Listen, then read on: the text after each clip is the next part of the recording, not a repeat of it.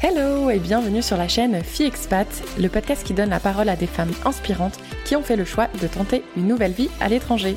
Je suis Kelly Barichello et je suis partie seule m'installer aux États-Unis puis au Canada il y a maintenant plus de 10 ans.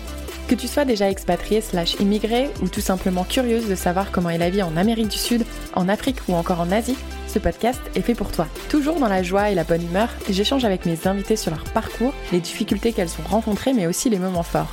Et comme vous êtes de plus en plus nombreuses à nous écouter en dehors de la France, dans cette saison 6, mes invités et moi, on va te proposer des épisodes quelque peu différents des saisons précédentes afin de te partager certains de nos ressentis ou alors de t'apporter des conseils pour vivre mieux ton aventure. Et si tu souhaites rejoindre les coulisses de Fille Expat, je t'invite à t'abonner au compte Instagram. Le lien se trouve dans la description de cet épisode. Allez, attachez vos ceintures, let's go Salut à toi, j'espère que tu vas bien et que tu es prête à passer un petit moment avec moi et mon invité. Avant de la laisser se présenter, j'aimerais juste prendre quelques secondes pour remercier certaines personnes.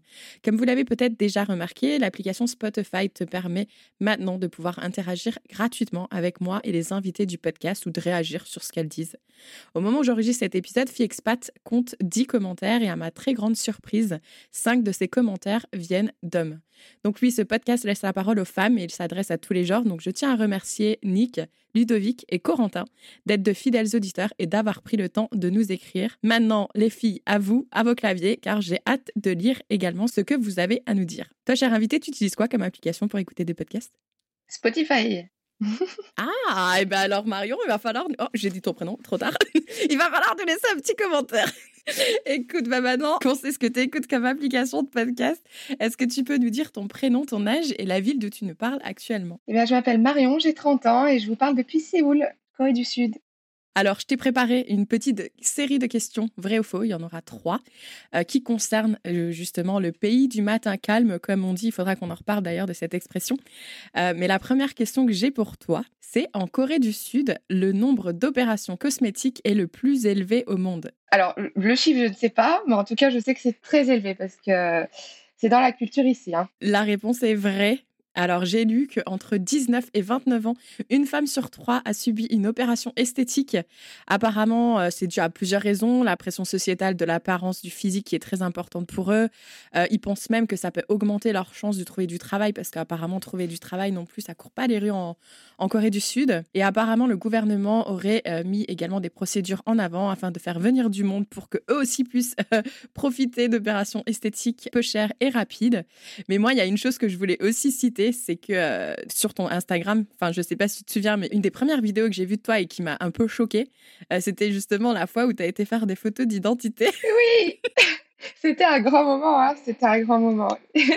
j'ai dû aller faire des photos d'identité pour ma carte de résident ici et c'est des choses, euh, voilà, des photos officielles qu'il faut faire. Donc il faut aller dans des studios photos. Donc c'est très, voilà, quand on arrive sur place, on remplit une feuille en fait au départ en choisissant le fond qu'on veut, la couleur qu'on veut et le niveau de retouche. Donc déjà, c'est déjà à l'entrée du studio, on, a le choix sur un niveau de retouche. Alors je sais plus exactement parce qu'en plus il y a des phrases garde-moi naturel ou et le dernier niveau c'est fais de moi une star. Ça montre déjà le, degré de comment ça se passe psychologiquement là-bas, voilà. Et euh, voilà, après ils nous prennent en photo, donc la photographe très très, c'est vraiment au millimètre, hein, tout petit peu à gauche, un tout petit peu à droite, comme ci comme ça. Et après on passe avec un technicien qui est sur Photoshop et qui nous retouche en live. Et on dit quand est-ce qu'on veut que ça s'arrête. Mais moi, j'étais tellement euh, obnubilée, je me suis dit, mais qu'est-ce qu'elle est en train de me faire? Et en fait, voilà, elle nous, elle nous elle nous met les petits cheveux. Elle moi, elle m'a enlevé des épaules. Elle m'a même demandé si je voulais enlever mon grain de beauté euh, sur mon visage. Enfin, voilà, c'est comme ça. Pour info, je mettrai le lien de ta vidéo euh, Instagram. Je crois que tu l'as sur TikTok aussi. Je sais plus où je l'ai vu, mais en tout cas, je mettrai le lien parce que du coup, tu as filmé euh, ce moment où ils font tous ces, changements. En tout cas, je me souviens que quand j'ai vu la vidéo, je me suis dit, punaise, euh, si t'es complexé, laisse tomber, ils vont te rendre encore plus complexé. Ah oui, ah oui, oui, clairement. clairement. Tu, tu, mets le doigt sur quelque chose. Ouais, ouais. Mais on en reviendra certainement là-dessus. Deuxième question pour toi. Si on va en date, est-ce que tu as été en date avec une personne de Corée du Sud par hasard? Oui. Donc peut-être tu vas confirmer ça ou non. Il y a de fortes chances qu'on parle de son groupe sanguin. Alors, vrai et faux en même temps. C'était vrai il y a quelques mois. Maintenant, c'est passé sur le MBTI. Euh, le MBTI, c'est euh, la personnalité en fait. Euh, tu, tu, découvres ton MBTI via un site internet. On peut le faire aussi en France, hein, je sais plus ce que c'est le site d'ailleurs, mais ça te dit quel genre de personnalité tu as, quel type de personnalité tu as. Donc ça peut être extroverte, introverte, euh, enfin voilà. C'est le test des 16 personnalités, je crois. Il y a 7 personnalités qui ont été regroupées, oui. C'est exactement ça. Donc en ce moment, c'est plutôt ça. Et il y a même, euh, il y a même des, des, endroits en Corée dans la rue où on peut euh, avoir une espèce de feuille explicative sur notre MBTI. Donc oui, en ce moment, c'est plutôt le MBTI. Bah écoute, je trouve que c'est mieux que le groupe sanguin parce que justement, enfin quand je lisais l'article sur le groupe sanguin et qui disait qu'en fonction de ton groupe, ça définissait ton caractère, j'ai lu, moi je suis A positif, j'ai lu, il y avait que la moitié qui était euh, plutôt correct. Enfin, je vois que j'ai un frère jumeau qui est mon opposé, il est A positif aussi, et je me dis, on n'est pas du tout le même caractère. Donc, si tu te bases sur ça, c'est pas du tout. Euh, voilà, c'est vrai que le MBTI euh, fait plus de sens que le groupe sanguin. Bon, je suis ravie de voir qu'il y a une évolution, mais bon, voilà. voilà. bon, au moins, tu sais, si tu as déjà ça sur ton profil Tinder, là, eh ben, au moins, ça enlève déjà des candidats. Elle a beaucoup qui ont mis ça sur, le, sur leur profil Tinder, tout à fait. Troisième question pour toi, et ça sera la dernière. Les Coréens ont deux anniversaires. Oui, c'est vrai, pour le moment. pour le moment, c'est vrai. Euh, c'est un peu compliqué à comprendre. Euh, moi, je trouve que ça fait du sens d'un côté. Euh, voilà, il se trouve que moi, j'ai 30 ans, mais en fait, j'en aurai 31, voire 32. Ça dépend du moment où tu es né dans l'année. Mais il compte déjà le temps dans le ventre de la maman, en fait. Les neuf mois qu'on passe, il le compte comme si on était déjà né, en fait. Donc, pour ça que voilà, tout le monde se rajoute un an, mais euh, ça va être aboli là euh, bientôt. Mais je pense que ça restera toujours dans les mœurs euh, quoi qu'il arrive. Ils auront du mal à s'en détacher. J'ai cru lire, d'ailleurs, tu as fait un sans faute, hein. donc bravo. Merci. en fait, ouais, moi je lisais que du coup, ils ont un, anniversaire, on va dire, on va l'appeler l'anniversaire coréen, et un, anniversaire international. Donc effectivement, comme tu l'as dit, l'anniversaire coréen, c'est dès que tu es né, tu as systématiquement un an, tu pars pas de zéro, tu as déjà un an. Euh, et je lisais aussi que du coup, quand c'est nouvel an, ils augmentent d'une année aussi. Ils augmentent, mais c'est le nouvel an euh, lunaire ici, c'est pas comme chez nous, c'est pas au 31 décembre, euh, c'est Somnal. Donc voilà, c'est nouvel an lunaire, ce qu'on peut associer au nouvel an chinois en fait, chez nous. Et donc eux, voilà, à ce moment-là, ils reprennent encore un an. Ils sont toujours plus vieux et c'est vrai que quand on demande l'âge, il faut toujours repréciser derrière international ou coréen. Comme ça, au moins, euh, on est sûr. Si quelqu'un te dit qu'il a 25 ans, faut savoir si c'est international ou coréen parce que ça peut changer pas mal de choses quand même. J'ai déjà du mal avec mon anniversaire international qui augmente chaque année, donc le coréen qui me, qui me vieillit, non merci. Bon, mais écoute, euh, je crois que j'ai assez parlé. Maintenant, ça va être à ton tour. On va faire un petit retour en arrière. Marion, on n'est pas obligé de partir de ta naissance. ouais, ça va être long parce que. ouais, sinon ça va être très long. Euh, non, on va juste essayer de faire un petit euh, débrief sur qui tu étais avant de partir et comment tu en es arrivé à aller t'installer à Séoul. Bon, alors ouais, en gros, moi je suis née dans une petite, petite ville, on va dire une ville moyenne dans la Loire, en France, qui est située entre Saint-Étienne, Lyon et Clermont-Ferrand et euh, fille unique dans une famille euh, tout à fait, on va dire, ordinaire. J'ai eu une éducation ordinaire, euh, rien de bien fou, voilà, on va dire, dans, mon, dans ma jeunesse, mon adolescence, etc. Toujours passionnée d'autres choses, en fait. Voilà, on va dire ça comme ça. J'ai toujours été un peu différente au milieu de mes, de mes amis. que ce soit en primaire, collège, lycée, voilà, j'ai toujours été un petit peu à côté. J'aimais la musique que les gens n'aimaient pas. voilà, j'aimais toutes les choses différentes. Ceci dit, jamais isolé par contre, voilà, soyons, euh, soyons quand même euh, clairs. Et après, arrivé à la fac, euh, donc j'ai fait des études de communication et d'anglais. Ça a été aussi un premier déclic où je me suis retrouvée toute seule, j'avais 17 ans et j'étais pas assez mature, c'était très très compliqué pour moi. Donc du coup, j'ai pas terminé mes études et je suis revenue travailler. Voilà, en étant chez papa, maman, revenue travailler et après ça, je me suis rendu compte que la vie que ce soit dans les, enfin, au bureau ou dans une autre entreprise, où à 8h, midi, 2h, euh, non, c'était pas pour moi. Donc euh, voilà, après tout ça, euh, je suis partie dans l'immobilier. Et là, ça a été un deuxième petit déclic parce que c'est un métier très indépendant et, et, je pouvais bouger tout le temps et prendre goût au voyage parce que du coup, j'avais du temps que je pouvais prendre quand je voulais, donc je pouvais voyager quand je voulais. Et de l'argent. Et de l'argent, pas facilement gagné, je tiens à le préciser quand même pour tous ceux qui voudraient faire de l'immobilier, ça tombe pas du ciel, il faut travailler. voilà. Mais euh, voilà, et toujours, euh, toujours le goût du voyage, ouais, ça c'est sûr. Euh, pas mal de voyages faits à l'étranger. Un goût d'ailleurs, toujours. C'est ce que j'allais te poser comme question. Est-ce que tu étais du genre à voyager seul, à voyager avec des amis, en famille? Est-ce que tu partais loin, pas loin? Alors, voyager seul, ça m'est arrivé plutôt en Europe. Donc ce qui serait plutôt Angleterre ou Italie, voilà, ce genre de choses. Je suis partie seule une fois aux États-Unis, mais dans un groupe organisé. Donc c'était seule, mais sans être trop seule, voilà, entre guillemets. Et après, j'ai plutôt emmené ma maman avec moi. Voilà, je l'ai prise sous mon aile euh, parce qu'elle était toute seule, du coup, euh, perdu mon papa il y a quelques années. Donc euh, j'ai pris ma maman sous le bras et je l'ai emmenée avec moi en voyage un peu partout, Irlande, États-Unis. voilà, c'était sympa. Mais là, ce coup-là, Corée du Sud, vraiment toute seule, toute seule. Parce que justement, j'allais dire, est-ce qu'à un moment donné, tu avais déjà mis un pied dans ce côté du monde ou tu étais plutôt resté euh, du côté américain et européen? Non, c'est vraiment ma première fois en Asie. Euh, c'était l'année dernière, du coup, parce que je suis déjà venue en Corée l'année dernière. Mais l'année dernière, c'était mon première fois en Asie. Ouais. Et donc, du coup, qu'est-ce qui s'est passé? Quel a été ce déclic qui t'est dit euh, écoute, Marion, maintenant, tu vas quitter la Loire et tu vas aller t'installer parce que tu es en Corée du Sud quand même? Ouais, c'est vrai que c'est un grand pas.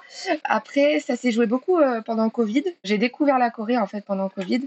Bon, j'ai découvert bien la K-pop, hein, on va le dire clairement, parce que j'avais du temps et que je suis tombée là-dessus.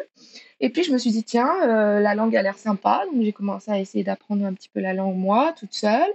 Puis après, je me suis dit, tiens, la nourriture a l'air bonne. Donc, de fil en aiguille, je me suis dit, bon, bah, dès que je peux, faut que j'y aille pour voir ce que c'est sur place, essayer d'apprendre la langue sur place. Donc, c'est comme ça que je suis venue l'année dernière. Je suis venue juste pendant deux mois et demi en touriste. Et en fait, j'ai tellement rencontré des gens incroyables. Ici, l'année dernière, j'ai eu un choc culturel tellement incroyable que j'ai mis mes fesses dans l'avion pour revenir en France et bah, je pleurais. Donc je me suis dit, bon, il va falloir que je revienne très très vite. Voilà, très très vite. Et bah, la décision, elle a été euh, immédiate. Hein. C'est-à-dire que j'étais même pas partie, que je savais que j'allais déjà revenir pour plus longtemps. Et me revoilà ici maintenant. Ça, j'adore ce que tu dis. Euh, je l'ai déjà dit plusieurs fois. C'est souvent, je trouve que c'est bien d'aller voir, tu vois, mais sans avoir des attentes que euh, je vais aller m'installer là-haut. Mais toi, tu es, allé en vacances, mais sur des vacances longue durée, pas des vacances de une ou deux semaines, parce que c'est dur de voir beaucoup de choses en une ou deux semaines. Du coup, tu as quand même pris le temps en deux mois et demi. Est-ce que tu avais contacté des gens en amont avant d'arriver sur place ou euh, tout s'est fait un peu au feeling? Alors sur place, bon moi je suis arrivée avec une personne que j'avais rencontrée via les réseaux sociaux on est venu parce qu'on s'est dit, tiens, on s'entend bien, on aime les mêmes choses. On voulait partir euh, au même endroit, donc on s'est dit, on va partager les frais. Après, on s'est pas super bien entendu, mais c'est pas grave. Euh, j'avais euh, pris des cours en fait dans une école privée l'année dernière, et du coup, ça m'a fait rencontrer des gens, des étrangers bien sûr, sur place. Et c'était encore la période Covid, donc il y avait très très peu de touristes et très très peu d'étrangers ici l'année dernière. Donc on a voilà, on a trouvé un petit groupe très très sympa avec qui j'ai toujours contact à l'heure actuelle. Une d'entre elles, c'est une de mes meilleures amies, c'est comme une sœur pour moi maintenant. Donc, euh, j'avais pas de contact avant, euh, mais je m'en suis fait rapidement sur place et, euh, c'est toujours des gens qui sont là maintenant. Est-ce que tu pourrais nous partager quel était le coût pour pouvoir justement faire des études? Parce que j'imagine que tu as dû payer ta poche, tu as dit que c'était privé. Est-ce que ça coûte cher et puis combien de temps ça dure? Alors moi, c'était une école privée, donc à bien différencier des, universités sur lesquelles on peut aller. Moi, l'école privée en question, j'avais vraiment, c'était vraiment à la carte. Donc euh, il y avait plusieurs sortes de cours. Je pouvais prendre la durée que je voulais, l'intensité aussi que je voulais. Donc moi, j'avais simplement pris, je crois que c'était cinq ou six semaines de cours euh, avec une intensité ordinaire. Euh, voilà, pas de cours supplémentaires, pas de one-on-one. voilà, c'était vraiment simple. Et pour ces six semaines, si je te dis pas de bêtises, j'avais dû payer environ 2500 euros. Donc c'est quand même un budget. À côté de ça, euh, j'avais aussi besoin d'être sûre que l'accompagnement là-bas était vraiment top. C'est-à-dire que si j'avais besoin aussi pour des papiers, pour euh, ne serait-ce que d'imprimer des choses, parce que quand je suis arrivée, je savais pas du tout comment on pouvait imprimer un papier. Enfin, je veux dire, voilà, c'est des choses des fois euh, toutes bêtes, mais qui peuvent nous stresser. Et voilà, l'accompagnement était là. Il y avait aussi des activités avec eux. On allait dans les marchés, les marchés à nourriture. voilà, on faisait des soirées ensemble, bowling, etc. Donc voilà, c'était un package, mais par contre, c'est vrai que c'est un budget au niveau de l'école privée parce que j'étais sans visa, sans rien. Donc voilà, il n'y a pas de limitage, il n'y a pas de limite de diplôme, il n'y a rien. Donc c'était vraiment plus facile pour moi. Est-ce que du coup, c'est quand même une école que tu recommanderais? Puisqu'on pourrait mettre la description dans l'épisode si quelqu'un cherche ce genre d'informations. Oui, je recommande totalement. Je recommande totalement. Euh, je pourrais te donner toutes les infos euh, si besoin, mais euh, ouais, ouais, je recommande totalement. Ils sont top. Tu dis c'est un budget et j'en suis sûre qu'il y en a plein qui se sont dit la même chose. Mais en même temps, moi je me dis, on n'a aucune difficulté à aller acheter des voitures à 10 000 euros. des maisons dont je parlerai même pas le prix, ou d'aller, euh, je sais pas, enfin, tu vois, euh, moi je sais que j'ai aucune difficulté à acheter un billet d'avion à 1500 euros ou des choses comme ça. Euh, donc là, tu dis une expérience de six semaines à apprendre une langue. Est-ce que c'est vraiment si cher payé? Je suis pas si sûre parce que le fait que même aujourd'hui tu vis encore et j'imagine que euh, de parler un peu le coréen, même si j'ai cru lire qu'ils parlent quand même tous un peu anglais ou un petit peu à Séoul. Alors, ça c'est un gros point. je suis contente que je suis contente que tu l'abordes parce que non, ils parlent pas anglais.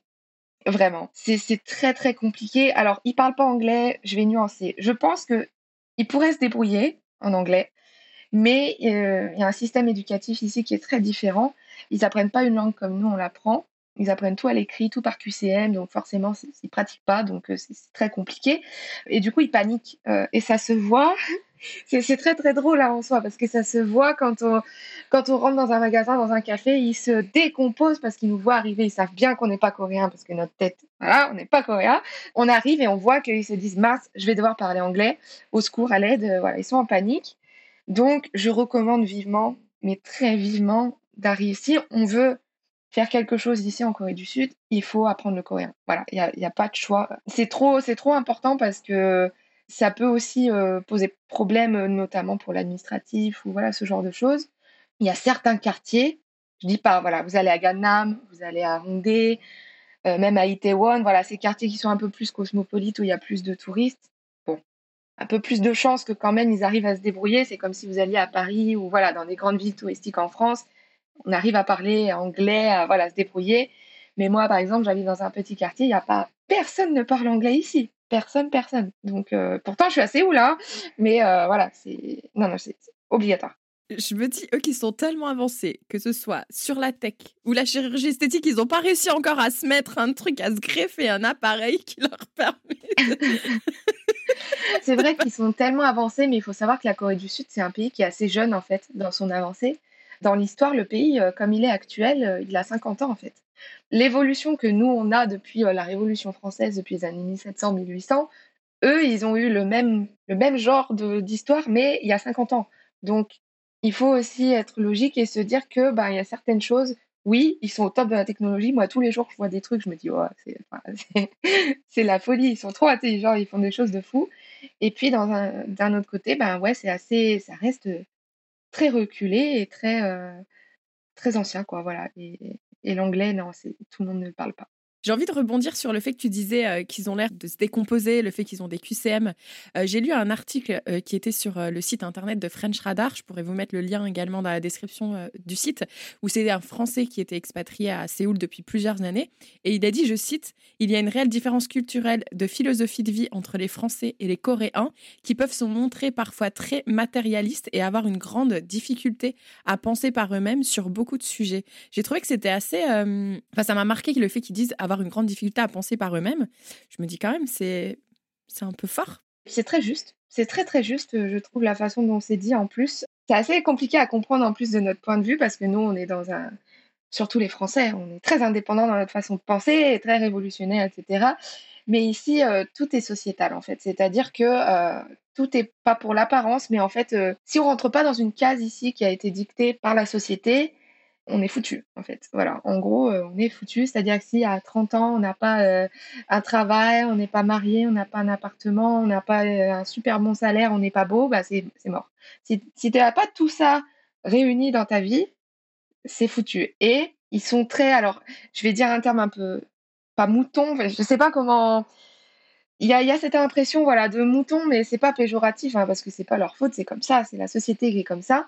Où quand il y a une, mode, quand il y a quelque chose euh, voilà, qui est trendy, bah, tout de suite, voilà, on va voir les gens habillés tous de la même manière, avec tout le même. Euh, imaginons que demain, il y a des chaussures super à la mode. Tout le monde va avoir ses chaussures. On parlait de chirurgie. Euh, j'ai une amie qui travaillait dans une clinique de chirurgie. Elle m'a expliqué. Il y avait, tout le monde fait la même opération. Voilà, c'est les yeux, c'est les lèvres et le nez. Voilà, tout le monde rentre dans la même case dictée par la société. Voilà un petit peu flippant, mais du coup, quand tu vois y arriver des personnes euh, expats comme toi qui débarquent et qui sortent justement de ces cases, quelle est euh, l'approche qu'ils ont ou comment ils réagissent euh, quand tu essaies d'échanger avec eux ou de connecter avec eux? C'est toujours assez bienveillant quand même, je tiens à le dire. surtout, j'y reviens quand on arrive, dans, même dans des, des interactions quotidiennes à la supérette ou au café, quand on arrive à parler un tout petit peu coréen, ils sont très contents, ils sont très surpris, très contents c'est quand même assez bienveillant. Alors je dis pas, il y a des moments où on a des regards un peu voilà, on a des regards, ça c'est sûr, tous les jours, tous les jours, ça c'est certain. on a des regards un peu, pas de jugement parce que je pense qu'ils s'en fichent en fait. C'est une société assez individualiste, encore une fois. Donc je pense que voilà, c'est compliqué de les aborder parce que c'est pas leur truc. Ils sont individualistes, chacun est dans sa vie et personne ne veut rentrer dans la vie des autres et tout le monde reste dans sa case. Donc euh, ce qui se fait chez nous dans la rue, aller aborder quelqu'un euh, comme ça, euh, bonjour, euh, Oula. ici, non, non, jamais.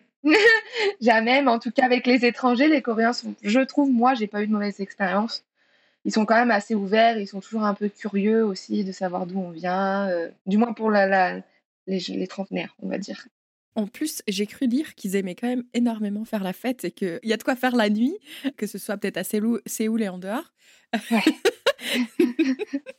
ouais c'est très... la culture est, ici aussi est très différente. En fait, euh, je pense qu'ils aiment faire la fête. Alors, si je peux me permettre de différencier vraiment les jeunes jeunes qui sont à l'université et les gens qui travaillent, qui sont dans des sociétés. Les jeunes à l'université, euh, oui, bah, tous les soirs, on va les retrouver en boîte, euh, et puis ils iront en cours le lendemain. Les boîtes de nuit sont ouvertes tous les jours ici. Enfin, voilà, c'est vraiment, euh, même le dimanche, le lundi, voilà. c'est des fous. voilà, ça, c'est des fous. Et, ils boivent beaucoup en plus, donc voilà. Mais ici, pour ceux qui travaillent, la, la pression est telle, ils travaillent énormément. Et ils ont une pression, encore une fois, sociale, comme je te l'expliquais tout à l'heure. Ils ont besoin un peu, je pense, de ce moment où, après le boulot, ils sortent. Euh, alors, il y a les repas d'entreprise qui sont beaucoup ici, où on n'a pas le choix, on est obligé d'y aller. Quand le patron dit, bah, ce soir, on va tous manger ensemble, d'accord, même si on est fatigué, non, c'est pas grave. On y va, et puis on boit, parce que c'est comme ça quand le patron il dit euh, Tine, et eh ben voilà, tu fais Tine, t'as pas le choix. Euh, c'est comme ça, et je pense que voilà, ils ont besoin de ce moment de de, voilà, pour respirer après la journée, ouais, parce qu'ils travaillent vraiment, vraiment beaucoup. C'est très stressant la vie euh, pour eux, ouais. D'ailleurs, euh, j'ai complètement, enfin, on est parti dans des conversations, mais je t'ai pas demandé du coup comment toi, tu as fait pour pouvoir repartir une deuxième fois. Donc, tu es allé une première fois en vacances, mais la deuxième fois maintenant, euh, il faut que tu aies un visa, j'imagine. Est-ce que tu peux nous raconter justement comment tu t'es préparé à cette deuxième visite? Tout à fait. Et eh bien, moi, je suis revenue là cette année avec un visa vacances-travail donc le Working Holiday Visa, le H1 exactement. Euh, il était fermé pendant la période de Covid, mais il a été réouvert en mars euh, du coup l'année dernière. Donc moi j'ai juste entamé mes démarches en France. Ça a pris un petit peu de temps parce que aussi vu qu'il venait de rouvrir, c'était un peu compliqué avec les ambassades, les, allers-retours de documents. Mais en soi, c'est vraiment pas un visa très compliqué à, demander. J'ai dû mettre peut-être trois mois euh, en tout sur toutes les démarches à faire pour avoir ce visa-là. Et après, ce qui est pas mal avec ce visa, c'est que une fois qu'on l'a, pour les Français en tout cas, on a un an pour partir. Voilà, et il se déclenche au moment où on rentre sur le territoire coréen, en fait. Voilà. Donc euh, moi, je suis partie, euh, je crois, deux mois après l'avoir eu. Enfin voilà, c'était assez assez rapide. Et euh, ce visa vous donne la possibilité de, il porte bien son nom, hein, c'est vraiment vacances travail. Donc d'abord c'est vacances. C'est le PVT en fait. C'est ça, c'est un PVT. Mais j'insiste bien sur le fait que euh, si vous venez en Corée du Sud avec un PVT, il faut vraiment d'abord penser vacances. Parce qu'il y a tellement de choses à voir, tellement de villes à voir, tellement de choses à explorer, que si on vient ici euh, juste pour travailler, ben, en fait, vous allez bousiller votre PVT. Parce qu'on n'y a le droit qu'une fois dans le même pays. Donc, euh, et ça nous donne le droit de travailler 25 heures par semaine pour les Français. Encore une fois, je tiens à préciser. 25 heures par semaine, exclus tout ce qui est euh, milieu de la nuit, euh, bar, euh, boîte de nuit, voilà. Ah, ça, c'est interdit. Ouais, c'est interdit. Bon, il y en a qui le font, hein. Il y a beaucoup qui le font, mais bon, c'est à vos risques et périls encore une fois, parce que si vous êtes, voilà, ça peut être radical si l'immigration est au courant. Donc, moi, je tiens à dire, essayez de rester dans les cases quand même si vous faites un PVT. Venez pas n'importe comment.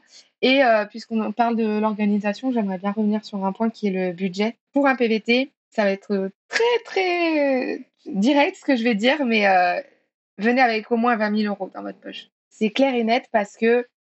Pourquoi? Parce que le visa en lui-même, il faut avoir 2500, euh, je crois, euh, pour pouvoir l'avoir. Je ne sais pas si ça a changé depuis, mais enfin, c'était comme ça pour moi. Mais si vous venez avec 2500 euros ici, vous êtes foutu parce que les loyers sont chers. La vie, bon, si on a envie de ne pas rester cloîtré chez soi, d'aller dans des cafés, d'aller dans des restos, de faire des musées, de faire des. En un mois, les 2500, ils sont partis. Voilà. Euh, donc, si vous voulez quand même avoir au moins 6 ou 7 mois tranquilles pour pouvoir au moins, avant de travailler, profiter, ouais, pour moi, c'est 20 000 euros minimum parce que parce qu'il y a beaucoup trop de choses à faire, beaucoup trop de villes à visiter. et il faut pouvoir vivre, voilà. Maintenant, si le but, par contre, il est vraiment de venir et de travailler tout de suite, bon, bah là, à ce moment-là, euh, c'est différent je te rejoins un peu là-dessus dans le sens où j'ai vu beaucoup de PVTistes arriver au Canada et foncer directement à chercher du travail, alors qu'en plus au Canada c'est valable deux ans. Bon après ça peut être une stratégie, tu vois, tu travailles, tu mets de l'argent de côté et ensuite tu profites, euh, ou alors tu profites et ensuite tu remets de l'argent de côté, euh, l'un ou l'autre. Mais c'est vrai que je suis d'accord avec toi dans le sens où il faut pas être que en mode. Euh, enfin moi je regrette de pas pouvoir faire des PVT, je suis trop vieille, je peux plus en faire. mais sincèrement, euh, même tu vois, même prendre le temps de voir dans quelle ville tu as envie, parce que peut-être que tu n'as pas envie de rester à Séoul, peut-être tu as envie d'aller ailleurs, euh, de prendre le temps de, tu vois, de zoner un peu. Je trouve que c'est une belle, euh, un beau conseil que tu dis. Est-ce que tu avais dû faire, par exemple, des démarches un peu particulières du type visite médicale ou empreinte, des choses qui sortent un peu de l'ordinaire et qui sont spécifiques à la Corée? Il y a une visite médicale, enfin une visite médicale obligatoire parce qu'il faut un certificat médical. Mais ça, je crois bien que c'est pour tous les PVT. Pour la Corée du Sud, alors moi j'avais déjà des vaccins à jour. Il n'y a rien d'obligatoire, mais euh, il est vrai que souvent euh, les gens qui viennent en Corée peuvent être aussi parfois tentés d'aller faire un petit tour. Euh, bah, je sais pas, moi, au Vietnam, au Japon, enfin voilà. Et là-bas, par contre, il y a certains vaccins qui sont quand même bien recommandés. Donc, je dirais que les gens qui veulent aller en Asie en général, ce serait pas mal d'essayer de voir euh, contacter l'Institut Pasteur ou ce genre de choses, voir ce qui pourrait être recommandé pour certains pays. Parce que ce serait dommage de se retrouver, je sais pas, avec une fièvre jaune ou un truc comme ça euh, en plein milieu de son PVT. Mais pour la Corée, non, rien de rien d'obligatoire ou de particulier à ce niveau-là.